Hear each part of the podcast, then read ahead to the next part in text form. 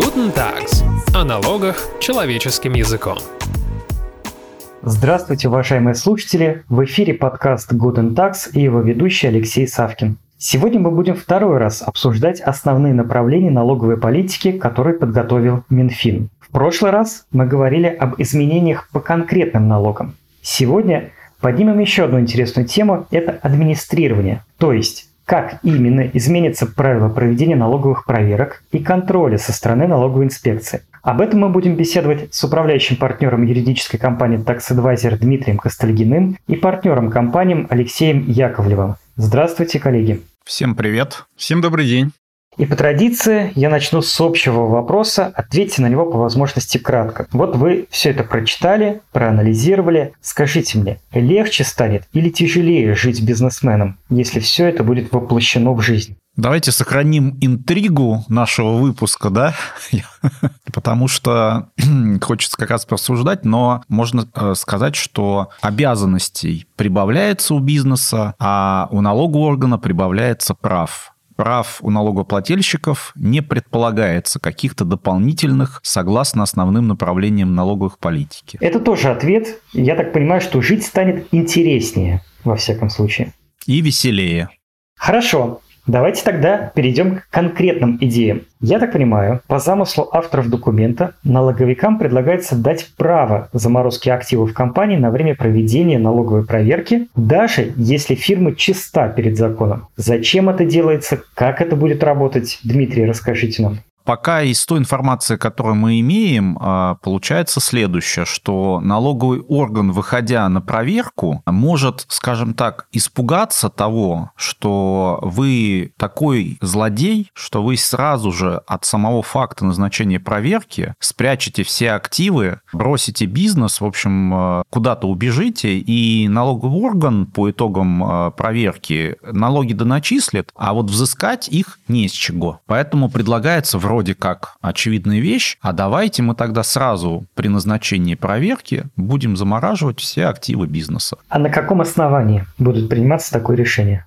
на основании, безусловно, мотивированного решения налогового органа, а как мы знаем из российской практики, э, что значит мотивированное решение, сам факт того, что налоговый орган так уже решил, это безусловное основание, что он прав в данном случае. То есть пока не раскрывается, каким образом э, там служба, да, Алексей? Там, насколько была информация, предполагается, что уже, наверное, упоминавшийся нами в подкастах предпроверочный анализ, который проводят налоговые органы, что это такое? Вот когда они решают, кого проверять в рамках выездных налоговых проверок, они мониторят налогоплательщиков и ищут потенциальных нарушителей. И вот, как ФНС говорит, в последние годы мы так эффективно проверяем, у нас количество выездных налоговых проверок сокращается, а среднее доначисление на одну выездную растет. И то есть наш предпроверочный анализ – это такой очень адекватный инструмент, который позволяет вот не просто, как говорится, гадалка на карты посмотрела, да, и вот э, там судьбу предсказала, а нет, мы вот практически с хирургической точностью предсказываем, что здесь будет нарушение. Поэтому, посмотрев, проведя предпроверочный анализ и увидев, что да, нарушение возможно, мы будем уже сходу сначала выездной налоговой проверки ограничивать налогоплательщика в том, чтобы он мог распоряжаться своими активами. Потому что это потенциальный нарушитель. Если мы пришли, то это потенциальный нарушитель. Но правильно понимаю, что такая заморозка – это фактически как остановить сердце у человека на время, на какое-то большое. А потом вышивет, не вышивет. Это, наверное, очень сильное сравнение, потому что даже та мера, которая есть сегодня, обеспечительная, это вот когда уже проверка прошла, досудебная стадия прошла, ну не вся, по крайней мере, но вот разбирательство с той инспекцией, которая проводила проверку, и вынесено решение уже по итогам налоговой проверки. Вот на этой стадии сегодня может налоговый орган принять решение называется ну так, о запрете распоряжения имуществом без согласия налогового органа. И в законе прописана четкая последовательность, как это должно происходить. И вроде бы как сформулировано таким образом, что действительно это автоматом не влечет, ну скажем так, приостановку деятельности. Но, знаете, это слова, наверное, все-таки, но в реальной жизни понятно, что бизнесу приходится сталкиваться не с красивой нормой, как она написана, с этой последовательностью, а еще и с практикой ее применения. И она далеко не всегда именно такая, как вот предписывает закон, да, то есть не сходу арестовывать то, что нужно прямо, да, в работе в текущей, а, а там сначала там какие-то активы, которые, ну, не сильно, скажем так, нужны. А на практике происходит совершенно по-разному. А сейчас предлагается, чтобы еще проверка только начинается, и уже сходу многоплательщик был бы ограничен в возможности распоряжаться своим имуществом. Вообще, да, эта мера очень активно обсуждается, и, по сути, немножко можно начать отвечать на вопрос, а как изменения, да, вот в том числе это предполагаемое, оно скажется на налогоплательщиках. И как вот Дмитрий хорошо уже прокомментировал, то есть, да, налоговый орган себе берет еще одни полномочия. Хотя вопрос, а что сегодняшних мало? Вот даже тот лейтмотив, который звучит, ой, налогоплательщик убегает там с активами. Но есть 45-я статья в налоговом кодексе, которая позволяет взыскивать налоговую недоимку с аффилированных структур. И первое дело, которому уже, наверное, лет 7-8, дело королевской воды, когда под той же вывеской было ЗАО, стало ООО, и оно превратилось вот в ООО, потому что пришла налоговая проверка. И это не помешало налоговым органам через 45-ю статью взыскать всю недоимку, которая касалась деятельности ЗАО. Инструмент есть, он работает. Более того, есть уголовная ответственность за сокрытие Совершенно активов. верно, есть уголовная ответственность. Поэтому, господа, что вам еще нужно? То есть вы боитесь, что это будет применяться в массовом порядке и нанесет э, существенный ущерб не только... А, нет, применяться будет э, не в массовом порядке. Кажется, механика применения, скажем, вот этого ружья, которое висит и может выстрелить, да, она будет более, мне кажется, тонкой. Как раз вот Алексей упомянул тот самый предпроверочный анализ. Сейчас налогоплательщика вот по результатам этого анализа вызывают и говорят э, директору, там, бухгалтеру, финансовому директору, и говорят, уважаемый, вот по предпроверочному анализу вы должны нам 50 миллионов заплатить в бюджет. Компания, конечно же, говорит, погодите, ну как вы считали, у нас есть возражение, вы не учли то-то, то-то, то есть вступает в некую дискуссию и говорит, что ну вот выходите тогда на проверку, мы будем предоставлять документы подробные, там, свидетелей, ну, в общем, защищать свой интерес. Это сейчас. А если такой будет инструмент, сразу будут говорить, слушайте, ну расклад такой, вы есть 50 не платите, мы к вам выходим, замораживаем, а дальше, если выживете, как в анекдоте, назовем вас Копперфилдом. Поэтому, ну, очень велик риск именно такого сценария. И про что мы говорим? Никаких гарантий не озвучивается. И даже если мы гипотетически скажем, что вот общие нормы защищают бизнес от причинения убытков налоговыми органами, ну, давайте вспомним, а кто видел последний раз, когда с налогового органа взыскивали реальные убытки. И даже не реальные, а хоть какие-либо значимые убытки. Ну, я бы вот еще сказал, что, например, если деньги незаконно заблокированы на банковском счете, предположим, то в налоговом кодексе есть такая мера, как для налогоплательщика защитная, как начисление процентов. Ну, то есть вот если налоговый орган неправомерно там миллион рублей заблокировал на счете, и там месяц это продлилось, то по ставке ЦБ налогоплательщик получает компенсацию. А, и вот, э, ну, невольно просто рождается предложение. Если вы ФНС такие замечательные, крутые в своем предпроверочном анализе, если говорить о том, что это хирургическая мера будет, прям вот работать точечно, прям как снайпер, то отлично, поднимем ставки. Если вы заблокировали имущество на, как Дмитрий говорит, 50 миллионов, и э, потом ничего не доказали, давайте вы проценты заплатите налогоплательщику. Ну, давайте. То есть вы тогда будете понимать, что делая, вступая вот в такую меру, вы несете ответственность. Вот прямо напишем, добавим прав налогоплательщику налогоплательщику наконец-то за долгие годы хоть какие-то реальные права дополнительные появятся. Никто не спешит добавлять прав налогоплательщика. Был очень большой хор публикаций мнений коллег, и вот про права, ну, и, или какие-то вот варианты, а как тут можно защитить? Хотя вот, мне кажется, на поверхности лежит это, ну, как бы зеркально. И еще ведь важный момент. А, сроки проверок налоговых, они в законе такие очень вроде бы хорошие, там два месяца по общему правилу выездная налоговая проверка длится. Но они же нарушаются налоговыми органами. Нарушаются. Вопрос, какие последствия? Ответ, да никаких. Благодаря нашей текущей судебной практике. Нарушать можно эти сроки как угодно. А теперь, предположим, появляется эта мера новая. И что? Э, заморозили активы со старта проверки. А дальше сроки нарушаем, как хотим. И как бы никаких... Ну, и мера действует да. Э, не, там, несколько лет. Два-три месяца и даже несколько лет.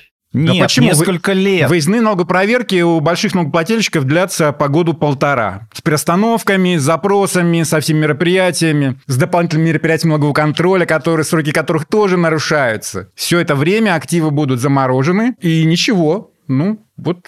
Ну, это фактически смерть предприятия. Но это очень э, мощный инструмент по уровню давления, скажем, на бизнес, которому ну, я аналогов до сих пор вот не видел. Я не связан юридическая этика, Ага, и поэтому мне это видится как это мера по налоговому шантажу. Очень легко скатиться в такие категории, к сожалению, если нет никаких э, ограничений и стоп-факторов или каких-то институтов, которые бы препятствовали этому. Более того, мы же, когда про бизнес говорим, э, условно, э, налоговая – это один из кредиторов, да? Вы представляете, если у вас там производство закредитованное, и вы уже отдали в залог банку и вам еще от налоговой прилетает. Как бы банк не пришел и сказал, слушай, родной, а давай-ка досрочно погасим на всякий случай, пока у тебя вот... Ну, или как будут конкурировать банк и налоговая в данном случае за это имущество. Тем более, что у налоговиков тоже ведь есть право на сегодня получить имущество в залог. Вот то обеспечение, которое у них сегодня есть, когда прошла проверка, вынесено решение,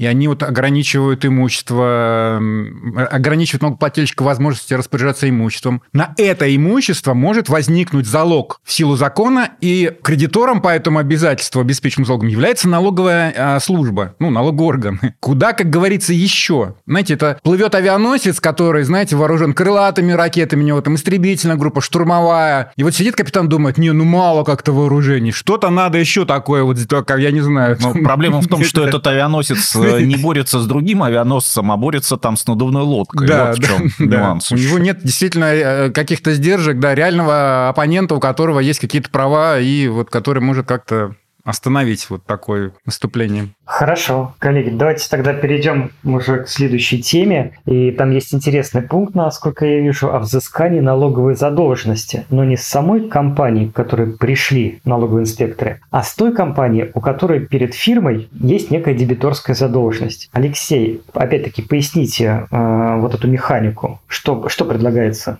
Ну, здесь имеется в виду, э, мне кажется, этот механизм в испытательном производстве в целом работает сегодня уже что это такое? Это когда, предположим, вот какое-то общество, налогоплательщик, было проверено, ему начислены налоги, и теперь задача взыскать задолженность. Налоговая смотрит, что у него на балансе есть. Ага, движимого, недвижимого нет, но тем не менее ему должны, ему должны его контрагенты, да, которым он какие-то отгрузил товары. В испытательном производстве взыскание обращается на вот эти права требования, да, они в том числе, по-моему, с торгов продаются, ну, там целый механизм есть. И в этой части я бы не сказал, что это что-то такое вот прям революционно новое для налоговой. Это, вот эта мера, на мой взгляд, ну, я, по крайней мере, не расцениваю как что-то такое из ряда вон выходящее, но просто закрывают некий такой технический пробел, что называется, вот в этой части. Дмитрий, а вы как думаете? Я бы сказал, смотрите, опять же, мы давайте смотреть не на инструмент, а на мотив мотив авторов этих предложений, что нужно любой ценой взыскать налоговый долг.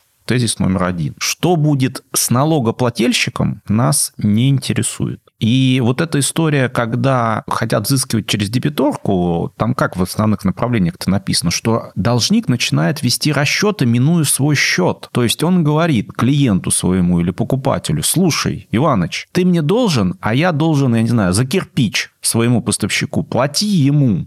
И здесь интересная дилемма. Что в приоритете должно быть с точки зрения интересов государства и общества? Что кто-то пытается запустить новый производственный цикл, получить деньги и расплатиться, или нужно любой ценой погасить долг налоговый, а уж хватит им денег, это не задача контролера. И вот мне кажется, это такой принципиальный вопрос. То есть если мы целью ставим, так сказать, Фискальная. фискальную историю, да, то есть мы курице сразу голову рубим и довольные говорим, о, у нас сегодня мясо появилось. Но вопрос про завтра-то. То есть идея в чем? Только взыскать. И, понимаете, эти бы меры, может быть, мы не так э, сильно на них реагировали, если бы у нас институт отсрочки или рассрочки в налоговых отношениях как-то работал. Но есть же много ситуаций, когда бизнес понимает, да, виноват, готов расплатиться, но дайте отсрочку. То есть дайте э, мне возможность заработать дальше денег, расплатиться с вами, но я физически, да, и финансово не могу это сделать единовременно. Но этот институт отсрочек-рассрочек у нас не работает. Ему уже, извините, сколько лет, с 99 -го года, когда он в первой части э, впервые практически там появился. Вот о чем, э, наверное, стоит говорить. Мы какой цели добиваемся? Или же у нас подход, что все опять злодеи, что все злодеи, каждый пытается убежать, но мы же понимаем, что это не так. Хорошо.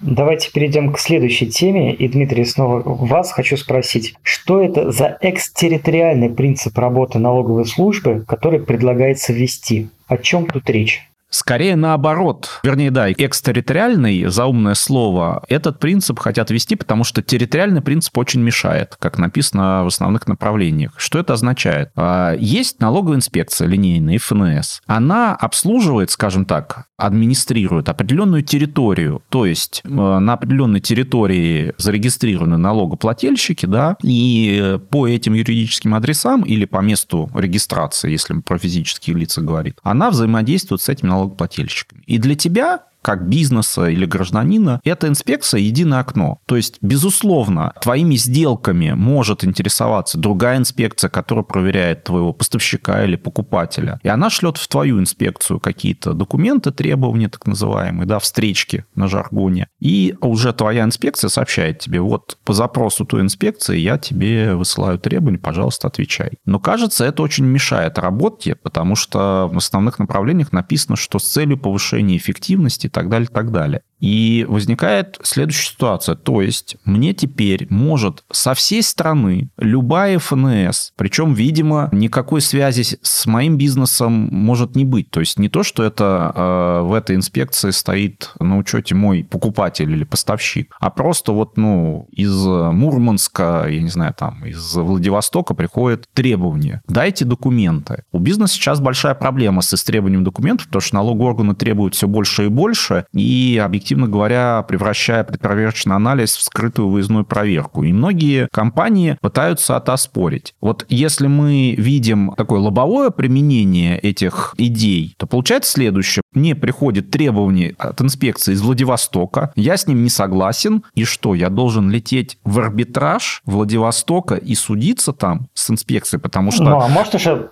использовать удаленные каналы связи? Зачем лететь? Действительно, э, Алексей, надо вам разок поиспользовать удаленные каналы, когда вам суд скажет, что у него нет технической возможности, и вы можете не приходить в судебное заседание, это ваше право.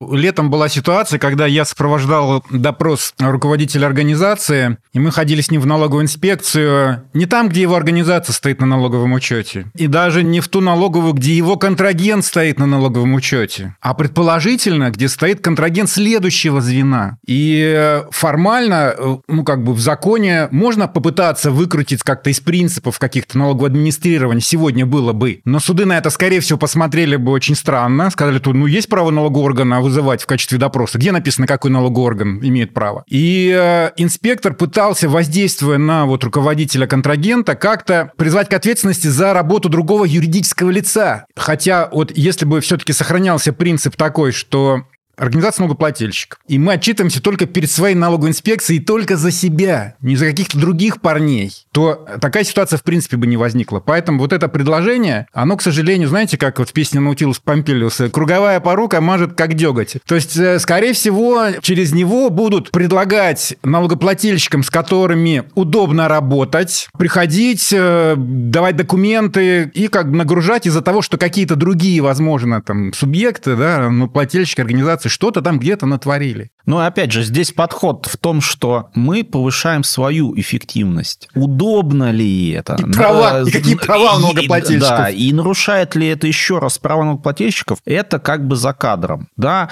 хотя нам Конституционный суд в былые времена писал, что ограничение прав ради рациональной организации работы госорганов как бы не соответствует немножко нашему главному закону. Да, то есть, скажем так, а вообще еще эффективнее просто сразу всем налогоплательщикам инкасса все счета обнулить и выдавать деньги на расходы. Это будет мега эффективно. С точки зрения подхода мы должны взыскать каждый рубль, который э, там налогоплательщик не доплатил. А еще вот про эту новацию, когда я видел, да, и в целом вот сегодня такая тенденция в налоговом контроле, это то, что, ну, как бы дополнительная какая-то административная нагрузка на налогоплательщика, да с ней вообще никто не считается. Хотя, опять же, как раньше говорил Конституционный суд, вот для тех же выездных налогов проверок, срок, он не просто так предусмотрен. Когда налогоплательщик оказывается под налоговым контролем, это обременительно, это нагрузка. Поэтому законодатель ограничивает во времени все эти процедуры. Теперь нам говорят, так, на нарушение сроков мы так сквозь пальцы смотрим, да, ФНС, суды, так, проехали, хорошо. Предпроверочный анализ грузит так, как налоговой проверки, но это типа не налоговая проверка, поэтому что вы тут ерепенитесь? Так, теперь, оказывается, надо будет не только в свою налоговую ходить, а еще, ну как бы в любую налоговую страны, если вдруг кто-то там решит, что, наверное, через вас лучше как-то вот на ситуацию какую-то хозяйственную воздействовать. Подождите, а где границы тогда? Вообще есть какие-то границы? И временные, административные, там, э, организационные,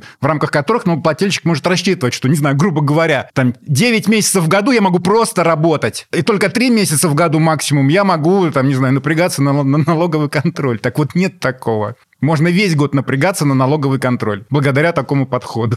Коллеги, давайте поговорим о чем-то веселом. Насколько понимаю, авторы документа придумали такую штуку, которую вы, юристы, уже окрестили налоговым тиндером. А, Дмитрий, расскажите, в чем суть сервиса налоговых знакомств? Как мы понимаем, а, налоговая служба активно разрабатывает или уже разработала такой инструмент. На самом деле он называется в их классификации климат-контроль. Это очередной инструмент для налогоплательщиков для проявления должной осмотрительности, чтобы проверять своих контрагентов, покупателей и поставщиков. В чем он заключается, как мы понимаем, что у юридических лиц, у бизнеса и УП есть э, личный кабинет в налоговом органе, и можно зафрендиться со своим контрагентом. То есть он говорит, давай дружить, давай, ты инвайт принял. И какие последствия? Это означает, что вы можете видеть практически в онлайн-режиме, да, по датам сдачи отчетности, как меняются финансовые показатели вашего контрагента и какие налоги он платит. То есть вроде бы идея классная, потому что, я напомню, текущие открытые данные, которые ФНС раскрывает по контрагентам, вот за 2020 год, за 2020 год, они были раскрыты в сентябре 2021 года, то есть задержка в 9 месяцев. Поэтому посыл такой, ну да, как бы можно как-то более эффективно использовать данные, которые есть в налоговой службе. Вроде выглядит это все так вот свежо, современно, по-молодежному, что называется. Но вопрос следующий, что а этого инструмента-то налогоплательщику достаточно будет? И вот зафрендил всех своих контрагентов. И он считает, что в целом у них хорошие показатели, это реальные компании, они исполняют свои обязательства. Претензии ко мне могут быть предъявлено? И на этот вопрос, как я понимаю, конечно же, никто положительного ответа не хочет дать. То есть в итоге, видимо, мы получим еще один инструмент. То есть их и так много, да, и налогоплательщики каждый там выдумывает, кто-то даже офис ездит проверять и фотографирует сотрудников, да. Но вот вопрос э, в том, что вы уж как бы, как говорил профессор Преображенский, да, дайте мне такую бумагу. Такой мандат. Да, чтобы ко мне претензий не было. Скажите, а вот если другая ситуация, вот если мне прислали 100 инвайтов, но я ни с кем не хочу делиться своими финансовыми показателями. Не хочу, потому что ну, вдруг они будут использовать это в какой-то коммерческой деятельности против меня. Если ни от кого инвайты не принимаю, что я? По мнению налоговой службы, компания-однодневка? Как минимум в текущей системе координат вы изгой. И только самые смелые и отважные компании согласятся с вами поработать. Это, Алексей, хороший вопрос, потому что, опять же, это с точки зрения вот подходов да, и мотивации. Безусловно, вот это раскрытие, оно сильно может подрывать, скажем так, конкурентное преимущество некое скрытое, да, то есть вы можете придумать какую-то там, я не знаю, услугу или продукт очень маржинальный, очень маржинальный. И раскрывая, по сути, э, финансовые показатели, в которых можно посмотреть, какая у вас себестоимость, контрагент может сказать, слушайте, ну, как бы вот с такой рентабельностью работаете, а давайте вы нам цены в два раза снизите, а покупатель может быть для вас весьма важен, да, он может быть крупным, и он может давить на вас. Этот вопрос, мне кажется, вообще остается за скобками, и от него отмахиваются, говорят, ну, такого быть не может, и никогда такого не было, никогда такого не будет. Но, кажется, жизнь как раз э, гораздо богаче. Меня-то смущает здесь, честно говоря, техническая часть, потому что даже если не будет массового какого какого-то да, участия, то все равно, скажем, вот программные средства или, скажем, режим кабинета, где-то все равно программа запишут вот эту команду «открыться», да, там вы флажок не ставите, но это будет, значит, не знаю, для взлома или там для каких-то таких как бы вторжений, что называется, ну, такая заготовочка, по крайней мере, где-то будет лежать. Самое интересное, я бы дальше развил, Леш, твою мысль. Я вот зашел, инвайт принял, посмотрел сегодня за там 9 месяцев 2021 года, все отлично, и успокоился. А потом мне приходит проверка и говорит, ну что ж вы его выбрали? Я говорю, погодите, вот смотрите, давайте зайдем сейчас в кабинет. Я за 9 месяцев смотрел. Открываете кабинет, а там, опа, цифры другие. Вот как быть с этим? Потому что, ну, реально есть такая проблема, когда данные в личном кабинете практически, так сказать, могут деформироваться по разным причинам. Но я-то уже... По каким? Ну, миллион причин. Э, человеческая ошибка, накатили не то обновление. Поскольку мы живем э, как бы уже с взаимодействием информационных систем, да, там рисков, скажем так, видоизменения информации, они достаточно высокие. Поэтому тут вот вопрос такой, да. Или этот личный счет ведет ФНС в рамках своего проекта, что типа вот мы там, не знаю, ведем отчетность малого среднего бизнеса, да,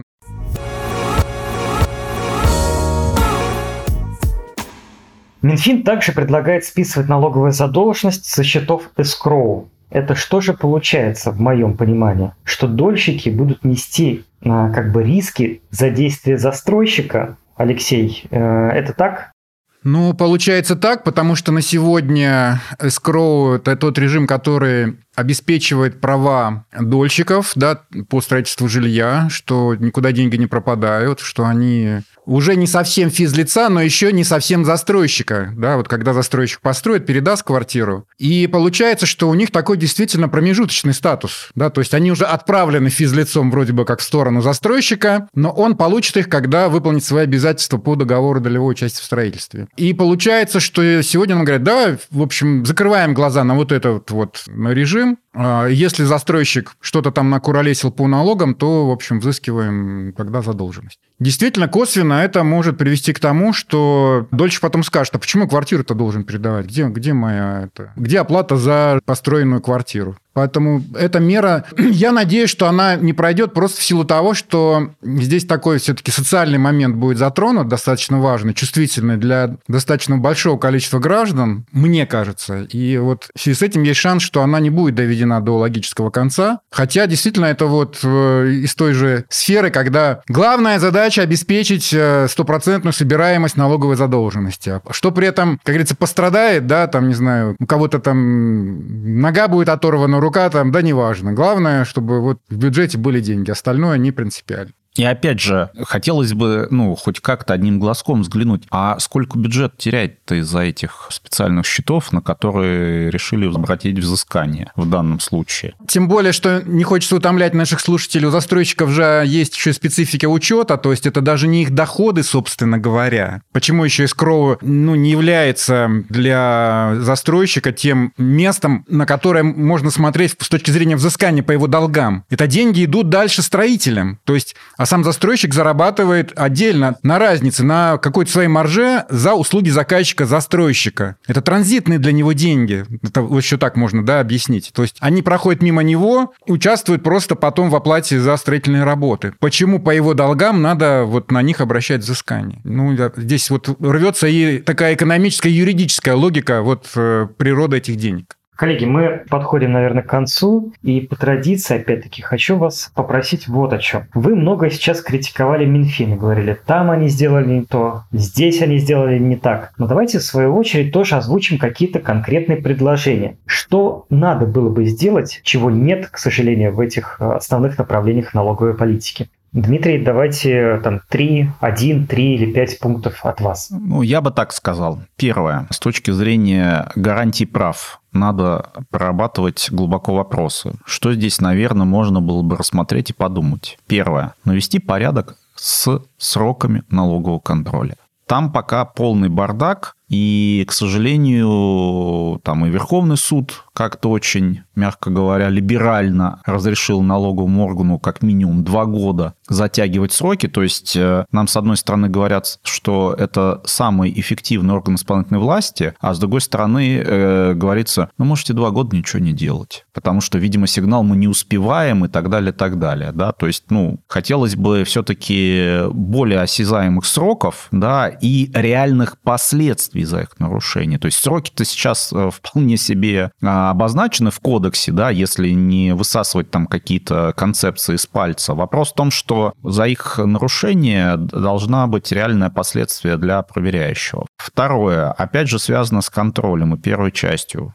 Хотелось бы, чтобы налоговый орган раскрывал все доказательства, который он получает в ходе налогового контроля. Сейчас реальная проблема, что он раскрывает какие-то замазанные выписки или не раскрывает доказательства, которые свидетельствуют в пользу бизнеса, говоря о том, что ну, в кодексе же написано, мы должны приложить только то, на основании чего вас обвиняем, а то, что вас как бы обеляет, мы, видимо, в шредер должны выбрасывать. Ну, это, мягко говоря, странно. Поэтому, наверное, вот э, какие-то эти вещи, и, наверное, третье, с точки зрения, вот мы частично коснулись информационной сферы. Какие есть гарантии у налогоплательщика, когда он взаимодействует с электронными сервисами налоговой службы? Никаких. Все на честном слове. Поменялись данные в личном кабинете, ваши проблемы. Мы уже видим даже судебные дела, когда компании считают, что они документы отправили в налоговую службу, и она им ответила, что документы приняты, а потом прилетает штраф за несвоевременную подачу этих документов по требованию. Налогоплательщик заходит в кабинет, и там действительно уже другие документы, что ничего не принято, а в суде выясняется, что, так сказать, конкретные должностные лица руками залезли в систему и поменяли, скажем так, информацию. Ну, должна быть какая-то гарантия в этом случае.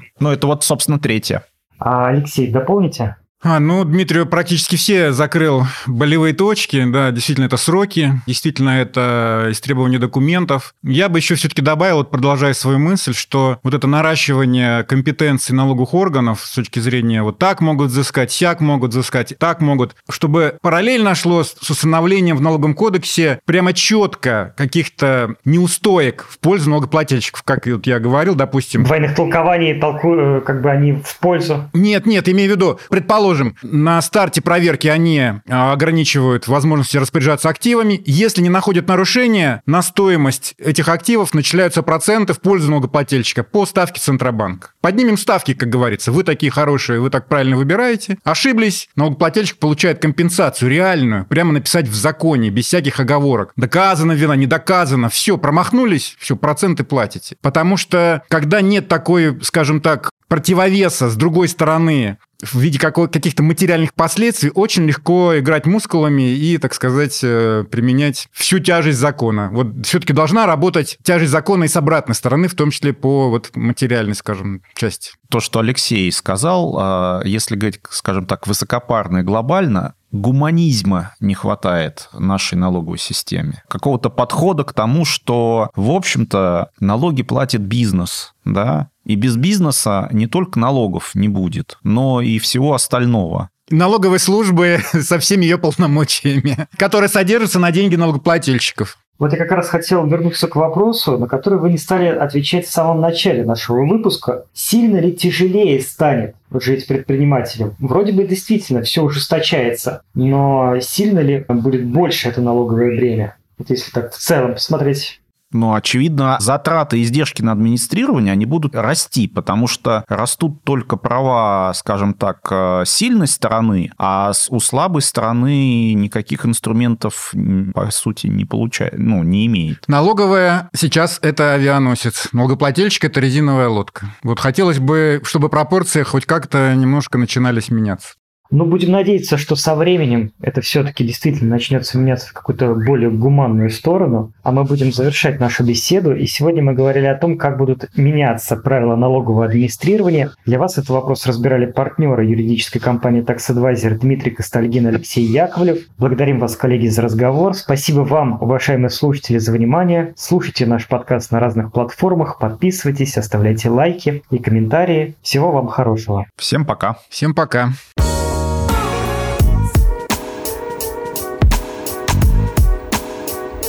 Guten Tags. О налогах человеческим языком.